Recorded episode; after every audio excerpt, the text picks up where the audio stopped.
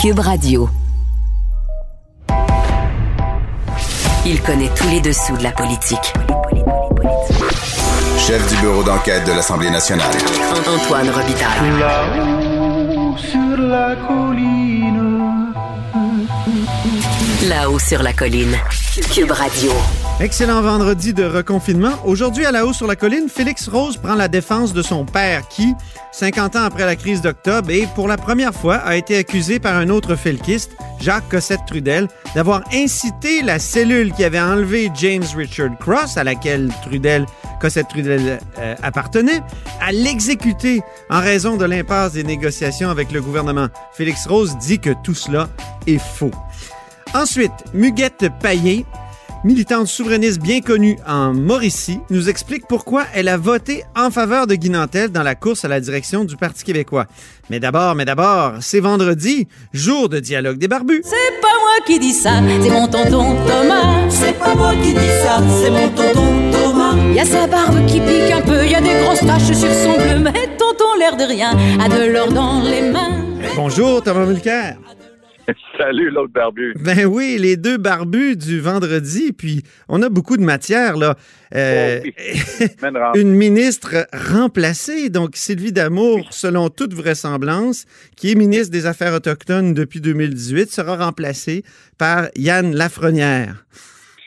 Oui, c'était absolument prévisible euh, après qu'on ait entendu jeudi François Legault refuser de donner sa confiance à sa ministre. euh, C'était écrit sur le tableau noir.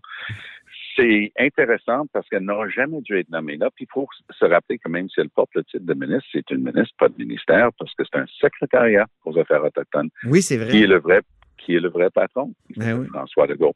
Donc, en nommant quelqu'un comme Madame Damour, qui sans doute a beaucoup d'autres talents, mais elle avait aucune expérience, aucune expertise et vraisemblablement aucun intérêt pour le dossier autochtone, aucun, aucun atome crocheux. Donc, elle se ramasse là-dedans pendant deux ans. Il y a eu des gros budgets qui ont été allou- alloués. Monsieur Legault l'a rappelé hier. Il dit, c'est difficile comment de dépenser 200 millions. En d'autres mots, il n'y avait rien qui avait bougé depuis qu'elle était là. Ben oui. Mais le problème à la base, c'est que M. Legault voulait pas brasser la cage. Il voulait pas que ce dossier-là devienne hot.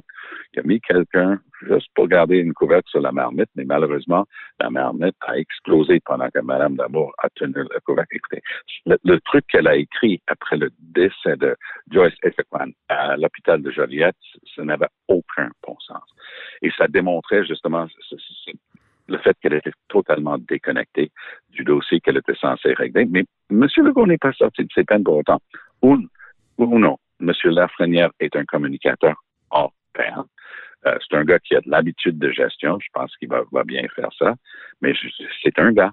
Pourquoi c'est pertinent? Ben, M. Legault, lorsqu'il a eu à remplacer sa ministre de l'Environnement, il l'a remplacé avec un gars. C'est ça, il n'y Ah, il a plus de parité au Conseil des ministres. Là. Ben oui. Et quand c'était le temps de trouver un bouc émissaire, parce qu'il fallait bien que ce soit la faute de quelqu'un, sauf François Legault et euh, le petit préféré à l'époque qui était Arruda, ben, on, on a clairé Daniel McCann de la santé Mhm. et on l'a mis euh, à l'enseignement supérieur. Donc, il va falloir que M. Legault fasse très attention à ça parce que ça va être surveillé de plus en plus près, cet aspect-là. Mais c'était inévitable, Antoine, inévitable que Mme Lamour devait sauter euh, comme ministre Mais, mais responsable quand, des tu dis, quand tu dis que le vrai patron, c'est François Legault, est-ce Oui. qu'il est responsable finalement des lenteurs à répondre au Ben rapport oui, Vien ben, là, qui a été déposé il y a un an? parce que la différence entre un ministère, un ministère, on peut penser ministère de la Justice, il y a un ministre de la Justice. Tu sais, Jean Barrette, il est là, c'est son ministère, la législation, les tribunaux, c'est lui. C'est son ministère qui est en charge de ça. Ministre des Transports, c'est un ministère des Transports, les routes, les ponts, les choses, c'est lui qui est en charge. Il, se rend compte au Conseil des ministres. Mais dans le cas d'un secrétariat, tu n'as pas de ministère. Donc, le problème, c'est que toutes les décisions doivent être filtrées par les, les grandes instances autour du premier ministre parce que, ultimement, oui, c'est lui le boss des affaires autochtones. Donc, c'est compliqué, ces affaires-là, mais il faut jamais perdre de vue que, ultimement, oui, c'était M. Legault. Je me permettrai un, pe- un petit mot sur le fait que Mark Miller a décidé hier, ça c'est le ministre fédéral, député euh, à Montréal, Oui? il a décidé euh, hier parce que lui, il allait faire enquête sur les Autochtones puis les services de santé au Québec. Oh boy! Ça, Oh, j'ai pas vu ça, ah oui? Oh que oui, oh que oui. Et euh, c'est compliqué à deux égards. Évidemment, la santé, c'est du ressort du Québec. Deuxièmement, euh, si le fédéral pouvait montrer patte blanche dans le dossier, ça serait une chose, mais ça vaut la peine de rappeler que le tribunal canadien des droits de la personne a statué à multiples reprises, je pense qu'on est rendu à six décisions, où ils ont statué une décision judiciaire du tribunal, le tribunal des droits de la personne, que le Canada était fautif et responsable de discrimination raciale à l'égard des jeunes autochtones vivant en réserve qui ne recevaient pas les mêmes services que les autres jeunes Canadiens. Mhm. Et ils ont statué qu'il y avait une énorme euh, charge, une dette à rembourser et à payer, un, pour les torts causés et deux, pour l'avenir. Monsieur Trudeau a utilisé tous les astuces, tout ce qu'il pouvait comme astuce devant les, euh, devant les tribunaux pour multiplier les délais puis les, les, Mhm. les manœuvres dilatoires autour de ça à sa plus courte honte. Alors, avant que Mark Miller débarque au Québec avec ses grandes bottes pour donner des leçons de morale à qui que ce soit, il aurait intérêt à nettoyer sa, sa Mhm. propre cabane avant de donner des leçons aux autres. Hey, je, je voulais savoir, Thomas, comment on se sent comme politicien quand on perd comme ça son ministère? Ça t'est arrivé le 27 février 2006. Tu étais ministre de l'Environnement depuis 2003, depuis trois Ouais. ans, apprécié par les groupes environnementaux. Donc, comment on se sent quand on est dégommé comme ça? Ben, j'oserais dire, c'est peut-être aussi une question de contexte. Les gens euh, se sont ralliés à ma défense en disant, wow, le gars a dit, il voulait pas signer un décret pour transférer des terres dans un parc national à des entreprises privées pour bâtir des condos, puis vous le sacrez dehors, puis le prochain, il va signer ces décrets-là, minute papillon. Alors, ça, c'est la réalité. C'est vérifiable. La gang autour de Charest, vous ont essayé de spinner autre chose. Mais moi, j'ai jamais rien mis. Ouais, il disait que tu jouais pas en équipe. Je me souviens Et- que. que- et, ouais. et mon succès. C'est intéressant ce truc de jouer en équipe parce que ça c'est la plainte dès que quelqu'un se tient debout. Puis à qui ça vous fait penser? Ça te fait penser? Jo- Jody Wilson-Raybould. Elle Mhm. était la ministre de la Justice, procureur général du Canada. Quand la gang autour de Trudeau ont décidé de mettre leur nez dans les poursuites contre SNC-Lavalin, elle a dit, minute, là, hey, ça c'est sacré, là. Vous n'avez pas le droit de mettre votre nez dans les procureurs de la couronne. Elle a été éjectée, mise à je ne sais pas quel ministère des, des vétérans, je crois, une affaire de même. Et euh, vous savez qui? C'est Chrystia Freeland, aujourd'hui pressentie comme peut-être un jour remplaçante de Justin Trudeau euh, comme chef du Parti libéral du Canada. Elle a dit, hey, c'est pas une joueuse d'équipe. Allô, la joueuse d'équipe? Tu es en train de dire qu'elle n'aurait pas dû se tenir debout pour maintenir l'intégrité et l'indépendance des tribunaux du processus judiciaire parce que Justin Trudeau et la gang autour de lui voulaient Et- mettre leur nez là-dedans. Est-ce que Hey, tu penses que Sylvie Damour s'est tenue debout d'une certaine façon devant François Non. Legault et c'est ce qui. euh, Non. C'est ce qui m'a Si elle fait, s'était ouais. tenue, si elle s'était tenue debout pour avoir 200 millions, pour pouvoir pallier à des difficultés, puis elle s'est fait claquer la porte, ce serait une chose. mhm. Mais elle, elle les avait, les 200 millions, puis elle a vraisemblablement rien fait avec. C'est ça le problème à la base, Antoine. Oui, c'est ça. C'est un autre contexte, comme tu dis. Il y a des ministres qui perdent leur, leur poste parce qu'ils se tiennent debout, d'autres euh, parce qu'ils sont peut-être purement incompétents. Voilà. Écoute, parlons enfin de la nouvelle chef du Parti Ben oui. vert, euh, Anami Ben Paul. Euh, tu avais beaucoup d'estime pour un autre candidat, Glenn Murray, que tu avais même Oui. tenté de recruter au NPD. Est-ce que tu avais fait de même avec Anami Paul? Est-ce que tu avais déjà essayé de la Non, je la recruter? connaissais pas. Non, OK. Non, et, et ce qui était intéressant dans le cas de Glenn Murray, qui de mémoire a fini troisième parce qu'il y avait une lutte à la fin jusqu'à la huitième ronde entre l'ami Paul, qui elle a gagné contre Dimitri Lascaris, qui est un, un gars très intéressant, très anti-Israël dans, dans ses propos, du moins lui, il va dire anti-sionisme, peu importe. Ouais. Mais donc, c'était à, quelques votes près jusqu'à la, la dernière ronde. Mais Glenn Murray, il s'était avéré que dans, avec une semaine ou deux à jouer dans, dans la course, le parti a dit Oh zut! Parce qu'il faut comprendre les règles de financement dans une course à la chefferie relèvent de- d'Élection Canada et c'est je peux te passer un papier archi compliqué. Ah, on s'est rendu compte, toutes les il y a plein de donations pour Glenn Murray qu'on a omis de lui donner. Ah, excusez. Hein? Mais ah, Comment? ah oui. Ils ont, ils ont. Ça a transité par élection, ça transite par élection Canada, puis ils n'ont pas remis son Ça argent? passe par le parti. Donc, c'est très compliqué. Mais tu as des dons, ça passe par le parti qui prend une cote, 10, 15% 20 Voyons. selon le parti à la course pour payer ses propres dépenses. Puis là, oups, ensuite, c'est trans- c'est- c'est transféré à la campagne du candidat. Mais dans le cas de Glenn Murray, ils ont dit, ah, ils ont frappé leur front avec euh, la paume de leur main en disant, on a omis de donner l'argent à Glenn Murray qu'on avait pour lui. Ah, excusez, mais la course était à toute fin pratique finie. C'était la, la- la personne la plus crédible. Mais le parti a fait quelque chose de très intéressant en allant avec un ami Paul. Hmm. C'est une femme brillante, avocate, euh, et bon, quand quelqu'un de Toronto dit, dit qu'il est bilingue, je fais mon Thomas. Je me permets de douter, je prétends que j'entends. Et Tu voilà portes tellement que- bien ton nom. Ouais, ton prénom. et pas, pas à peu près mes parents savaient ce qu'ils faisaient.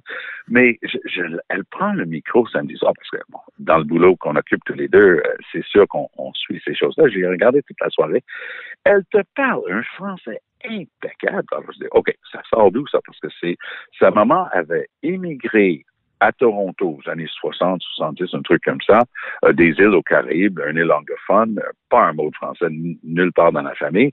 Elle arrive au Canada, elle apprend qu'il y a deux langues, elle dit, bah, mettre ma fille à l'école française. Puis, Anne Paul était dans une des toutes premières classes d'école française euh, à, Toronto, immersion et ainsi de suite. Donc, elle a appris un très bon français qu'elle n'a jamais perdu. Elle parle plusieurs autres langues. Elle se présente super bien. Discours d'acceptation était digne de, de- des plus grands chefs de parti. Maintenant, elle a décidé qu'elle se présentait dans une, une élection qui va avoir lieu d'ici quelques semaines dans Toronto Centre. C'est impossible pour elle d'être- élue là. Ben, c'est aussi impossible pour le, que pour le NPD de remporter Outremont, hein, ce qui est un fief libéral. Mais elle ne s'est pas donné de temps. Je veux dire que dans le cas d'Outremont, j'ai pleinement profité. J'ai quitté le gouvernement Charest. J'ai embarqué avec Jack Layton tout de suite. Puis on avait à toute fin pratique cinq mois pour faire cette élection partielle-là. Et on, on- on a travaillé d'arrache-pied. Là, elle- elle n'a pas cinq semaines. On va voir ce que ça va donner. Euh, si elle est capable de, de au moins battre euh, le, le score du Parti vert de, de la dernière élection, elle peut mettre un petit peu de vent dans ses voiles. C'est téméraire, c'est pas juste courageux, c'est téméraire de sa part parce que ça peut l'affecter négativement. Ben oui. Elle était claire comme l'autre. Elle n'a pas attendu le conseil de qui que ce soit. Dans son discours d'acceptation, elle dit Et j'annonce ce soir que je me présente dans la partielle dans Toronto Centre. Ben, On va regarder ça c'est téméraire, mais il y a un certain, euh, comment dire, ça, ça démontre une certaine vigueur, une volonté de Oh, tout de oh, suite hey. euh, faire partie Ah, de.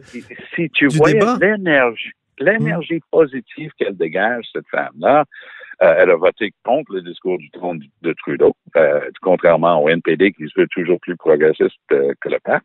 Mais là, elle a dit non, non, non, ça fait pas assez, ça, ça, aide pas assez les gens. ça En terminant, c'est ma dernière question. Est-ce Oui. que le NPD devrait craindre un parti vert dirigé par Anami Paul? Oui, parce que les, les progressistes progressistes vont chercher une maison pour la prochaine campagne. Le NPD, ayant soutenu M. Trudeau et l'ayant gardé au pouvoir, va s'affaiblir dans sa crédibilité de dire on les aime pas, les libéraux. Et donc, M. Trudeau peut faire euh, des beaux yeux aux, aux électeurs du NPD disant Hey, les conservateurs avec Aaron euh, autour risquent de gagner. Euh, on va retomber dans l'austérité. On veut pas ça. Votez pour moi cette fois-ci, puis ça risque de marcher.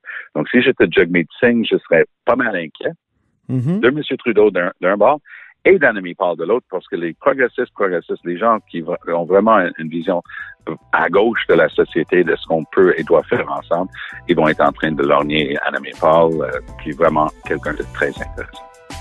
Merci beaucoup pour ce dialogue des barbus, mon cher euh, Ah, le Thomas. barbu. Puis À très euh, à la semaine prochaine.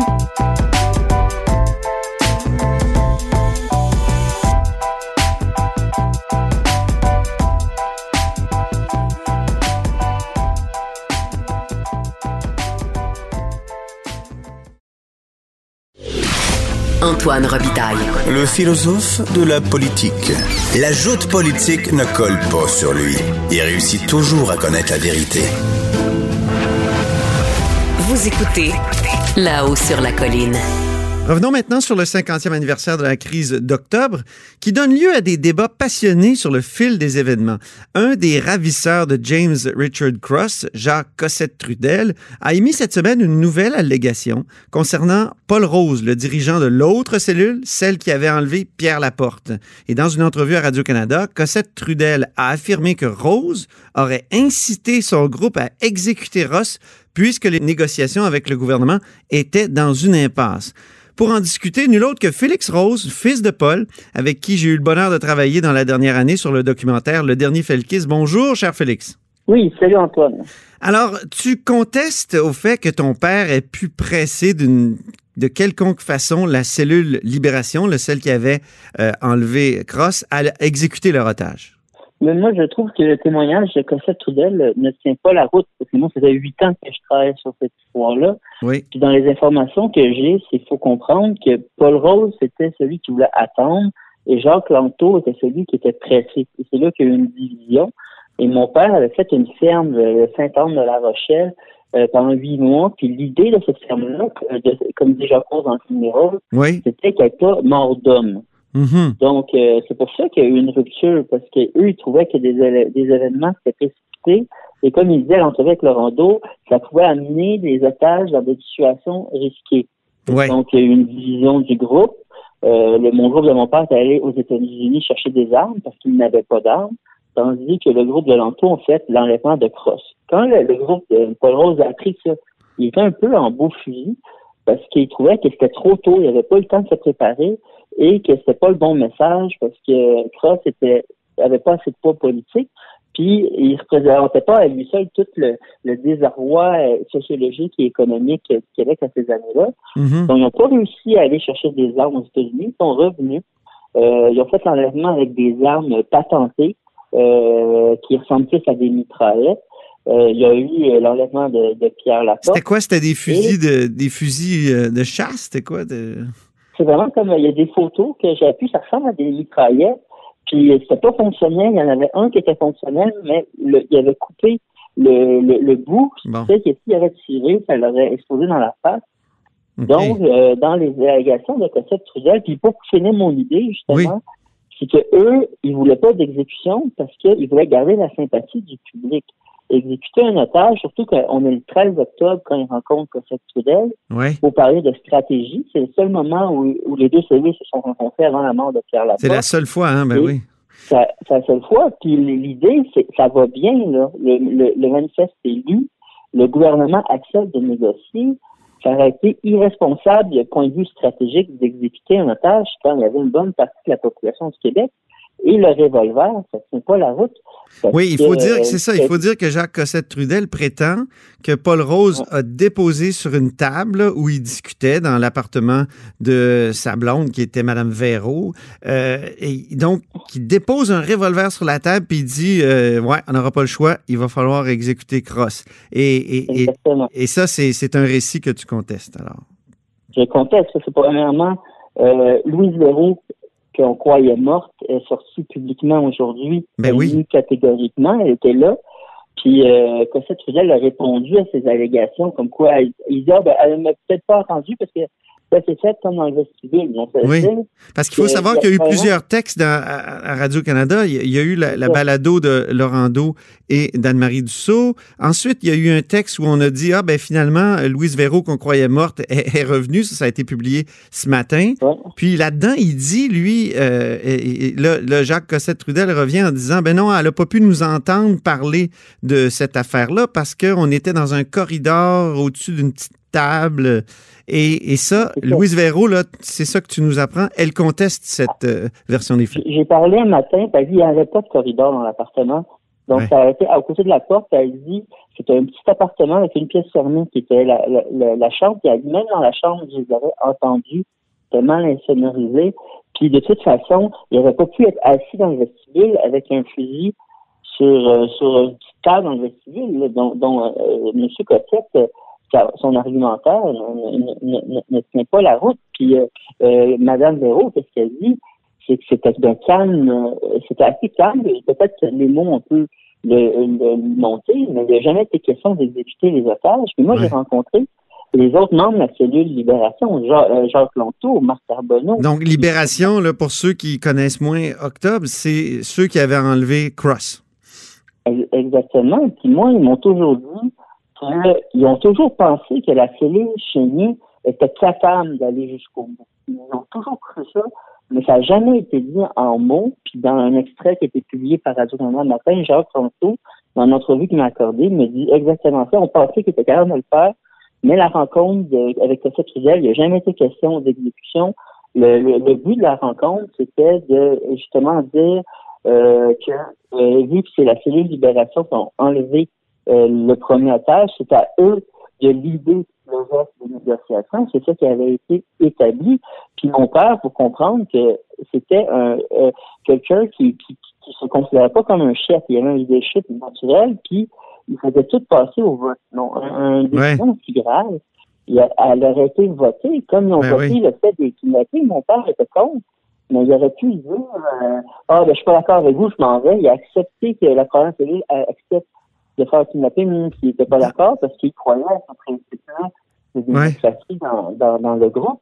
Dans, la presse ce matin, il y a Jean-François Duchesne qui a enquêté sur ces événements-là dix ans plus tard, qui a remis son rapport en 1981 ou 82, si je ne m'abuse, et qui, qui, lui dit au journaliste Denis Lessard euh, qui ne croyait pas la version de Cossette Trudel.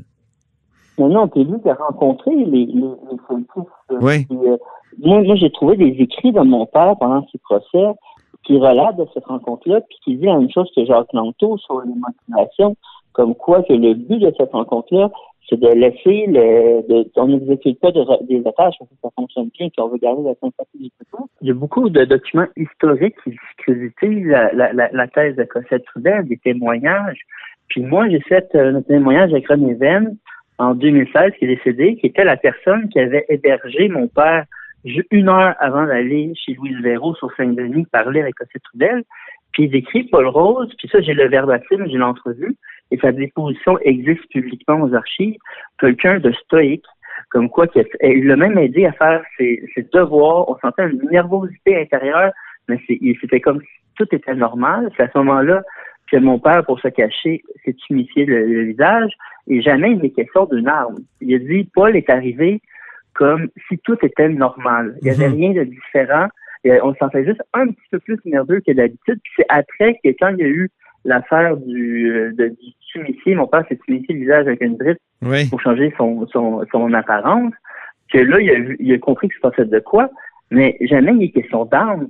Donc ça, c'est, donc tous ces témoignages-là fait qu'on a l'impression que pendant cette rencontre avec Cossette là si mon père avait complètement changé d'attitude, de personnalité, devenu quelqu'un de menaçant avec un gun qui donne des ordres, euh, puis qui veut faire des... Lui, c'est le stratège. Là. Mon père, c'est pas un sanguin, c'est un stratège.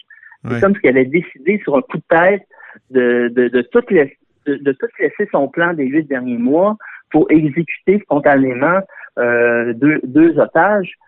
Quand ça a arrêté un geste politique euh, très, très, très euh, euh, mal vu, puis même d'un côté humain, mais, il n'était pas prêt à aller jusque-là. Mais Félix, d'exécuter les otages. Félix, on, pourrait dire quand même que c'était écrit dans les communiqués à l'enlèvement, lorsqu'ils ont, ont, procédé aux enlèvements, puis c'était écrit même dans le communiqué après la mort de la porte que le FLQ exécutait, voulait exécuter et a exécuté euh, notamment Pierre Laporte. Donc, euh, l'intention euh, d'exécuter est, exprimée clairement dans un, dans un texte de communiqué. Oui, et puis ça, c'est vrai. C'est ça qui a été dit à la cellule Libération. La cellule Chénier ont décidé d'en faire un geste politique, puis ça, c'est vrai que c'est la décision de la cellule, dont, mon père, d'utiliser ça. Puis il faut dire qu'il y a eu une rencontre aussi après avec Yves Landlois, puis sur la rue Queen Mary, puis ils ont dit à la cellule Libération la même chose qu'on dit au Québec, nous avons exécuté Pierre Laporte. Mm-hmm. Et il a rapporté ça à la cellule Libération, puis eux, ils ont, ils ont pensé ça pendant des années. Et c'est plus tard qu'il y a eu des doutes soulevés par le rapport du Chêne comme quoi qu'en réalité, il s'agirait plutôt euh, d'une mort non préméditée puis euh, accidentelle. Mhm. Donc ça, c'est des faits historiques prouvés par plusieurs témoignages. Tandis que Cossette Trudel, qu'est-ce qu'il insinue? c'est qu'il y avait une préméditation sur la mort de Pierre Laporte, tandis que tous les témoignages ne correspondent pas à ça. Oui, OK. Très bien. Euh, ben merci infiniment, Félix Rose, euh, pour euh, cette conversation, puis qui remet, je pense, certaines pendules à l'heure. Merci beaucoup, Antoine. Merci. C'est Félix Rose qui est co-réalisateur du dernier Felkis et réalisateur, évidemment, de Les Roses, ce, ce grand film sur sa famille. Vous êtes à l'écoute de La Hausse sur la colline.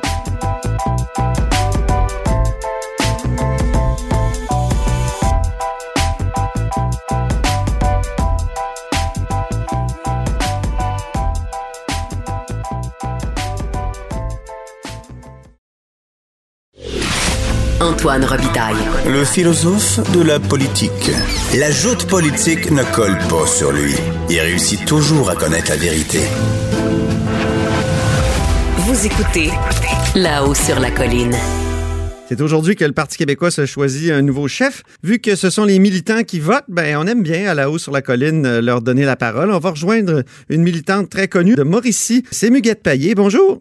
Bonjour. Muguette Payet qui a failli être candidate du Parti québécois en 2018 et qui a été connue du grand public euh, au débat des chefs euh, de 2011. C'était quoi donc? C'était une question que vous aviez posée qui vous avait rendu célèbre? Oui, oui, sur la création d'emplois à Mauricie, parce que ça allait pas très bien à ce moment-là.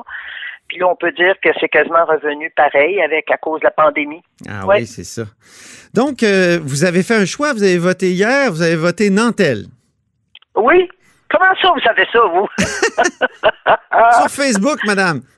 Eh oui, ben oui, je le sais. J'ai essayé de me garder une petite réserve, mais euh, je suis tellement intéressé, moi, par la politique, tant provinciale que fédérale, que euh, j'ai peut-être quelques, à quelques reprises commenté la page de Guy Nantel. Qu'est-ce qui vous a amené à voter pour lui? Ben écoutez, euh, le personnage, moi je trouve que ça prend beaucoup de courage pour quitter un emploi qui était, il y avait un emploi très bien rémunéré, là, Mm-hmm. puis se lancer en politique comme chef du troisième parti d'opposition.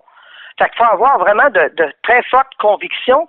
Puis ça, ça me rejoint parce que moi, mes convictions souverainistes, ils n'ont ont pas changé. Mhm. Alors ça, ça, ça, me rejoint beaucoup. D'ailleurs, les quatre euh, prétendants à la chefferie euh, répondent à ces critères-là. Puis c'est quand même des hommes euh, euh très intéressants. Mais lui, je trouve qu'il ressort du lot. Il, il, est jeune, il est intelligent, euh, puis il jouit déjà d'une bonne popularité. Puis comme on a besoin de 109 au PQ, ben, il me fait, moi, moi, on va dire, moi, honnête, il me fait penser un peu à René Lévesque dans sa façon de vulgariser le message. Mm-hmm. Euh, puis, comme il a déjà un large public, il est à l'aise avec les gens, il profite déjà d'une large tribune, ben, il bénéficie d'une bonne notoriété pour aller chercher des appuis au sein de la population, pas nécessairement juste au Parti québécois, même si dans cette course-ci, c'est ce qui nous intéresse, mais plus tard, euh, il faudra aussi aller chercher d'autres appuis au sein de la population, puis je pense qu'il est le bon candidat pour ça. C'est donc son point fort, c'est la notoriété. C'est la notoriété, c'est la facilité qu'il a à s'exprimer, c'est la facilité qu'il a à, de vulgariser le, mmh. le, message de la souveraineté. Euh, parce qu'on en a plus beaucoup parlé, puis lui, ben, il en parle, puis il en parle simplement. Puis ça, je pense que ça peut gagner euh, des, des votes, des appuis. Même si certains fédéralistes là veulent nous faire croire que le PQ il est mort, puis ben, je pense qu'ils vont un petit peu avaler de travers aux prochaines élections, mais euh, le PQ, il, est loin d'être mort. Là. Tu sais, si on fait juste référence à, au, au, fédéral, au Parti conservateur au début des années 90, euh, ils se sont retrouvés avec deux députés, deux seuls députés, dont oui, euh, Jean, Jean Charest. Charest. Oui. oui. Et puis euh, là, tout le monde il disait, ils sont morts, ils sont morts, mais une décennie plus tard, ils prenaient le pouvoir majoritaire à Ottawa. Fait que, Mais après s'être transformé considérablement, on est parti du Parti progressiste conservateur de Brian Mulroney au Parti conservateur tout court de, de Stephen Harper. Oui, mais Est-ce que même, le PQ devrait pas se transformer aussi s'il euh, s'il veut Euh, aspirer au pouvoir? écoutez, c'est sûr qu'il qu'il y a un- un- une certaine remise en question, là, y a- y a- y mais moi, je pense que fondamentalement, parce que je parle en tant qu'indépendantiste, c'est le PQ qui est le mieux placé pour reconnaître notre nation francophone puis la faire avancer jusqu'à l'indépendance. Mhm. Euh, ben, c'est certain qu'il y a, il y, a, il y, a des, il y a des questionnements là, à se poser, mais avec les, les jeunes qui, qui, qui a de plus en plus, Guy Nantel, les jeunes, Monsieur Bastien est quand même pas âgé, là, tu sais, ben, Paul Saint-Pierre. Non, il y a mon âge. Aussi. Exact. Paul Saint-Pierre, Paul Plamondon aussi, tu sais. Moi, je trouve que c'est- déjà annonciateur d'un certain euh, Votre deuxième choix, c'était lequel? Monsieur Bastien. Oui. Parce que lui ci il n'a pas peur de parler d'indépendance, puis euh, je pense En même temps, c'est le seul qui le repousse un peu plus loin. Oui, ils ont, ils ont chacun leur stratégie. euh, Mhm. Laquelle est la bonne, je sais pas. Moi, ce qui est important pour moi, c'est qu'on en parle, Oui. Qu'on démystifie ça, parce que il y a encore des gens qui ont peur de ça, puis c'est, ça serait tellement euh, positif. Et en tout cas, moi, je pense que le Québec euh, serait plus fort, euh, indépendant que présentement, à quémander tout le temps à Ottawa. Mais ça, c'est une question euh, personnelle, là, j'imagine. Ben Ben, c'est une de vos convictions. Je vous remercie beaucoup, Miguel Payet, pour cet entretien. Ben, ça m'a fait plaisir. Très Bonne bien. fin de journée. Bonne fin de journée. Puis on, on va suivre les résultats ce soir vers 20h. Absolument. Salut, au Absolument. revoir. Merci. Bonne fin de journée, au revoir. Et c'est ce qui met fin à la haut sur la colline pour ce vendredi. On vous souhaite une belle fin de semaine et n'hésitez pas à diffuser vos segments préférés de l'émission sur tous vos réseaux.